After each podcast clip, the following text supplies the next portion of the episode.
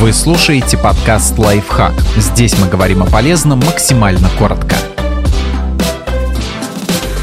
Четыре источника радиации, с которыми вы сталкиваетесь каждый день. Невидимую опасность источают не только отработанные урановые стержни, но и более банальные вещи – природный газ. Тот самый газ, на котором работает ваша плита, не только токсичен при выдыхании, но и содержит некоторое количество радона, урана, тория, радия и свинца-210. Правда, этих веществ в нем довольно мало, и сама по себе готовка не может привести к негативным последствиям. Тем не менее, использование газовой плиты увеличивает ежегодную дозу облучения на 0,9 зиверт. Это чуть больше, чем один рентген грудной клетки. Переход на электрическую модель избавит вас от лишнего источника радиации, да и опасность взрыва снимет телевизоры и мониторы. Возможно, вы смеялись над утверждениями вашей бабули, что телевизор облучает. Но она была не так уж и не права. По крайней мере, это касается старых телеков с электронно-лучевой трубкой. Эти пузатые монстры с кинескопом реально производили рентгеновское излучение, обеспечивая зрителю дозу в 0,5 миллирентген в час. Этого, правда, недостаточно, чтобы нанести серьезный вред здоровью. Современные плоские мониторы и телевизоры никакого излучения не производят, так что можете выдохнуть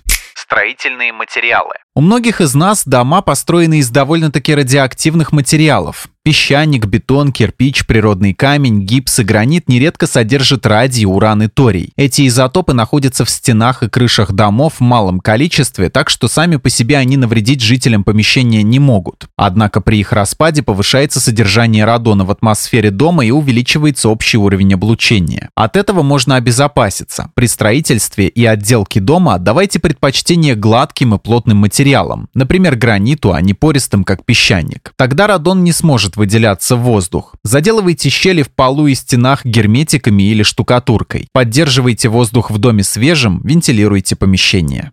Звезды. Сильнее всего жахает, естественно, самая близкая к нам звезда Солнце. Суммарное годовое облучение из космоса равно 33 сотым миллизиверта. Это примерно как 3 рентгенограммы грудной клетки. С этим ничего не поделаешь. Придется смириться.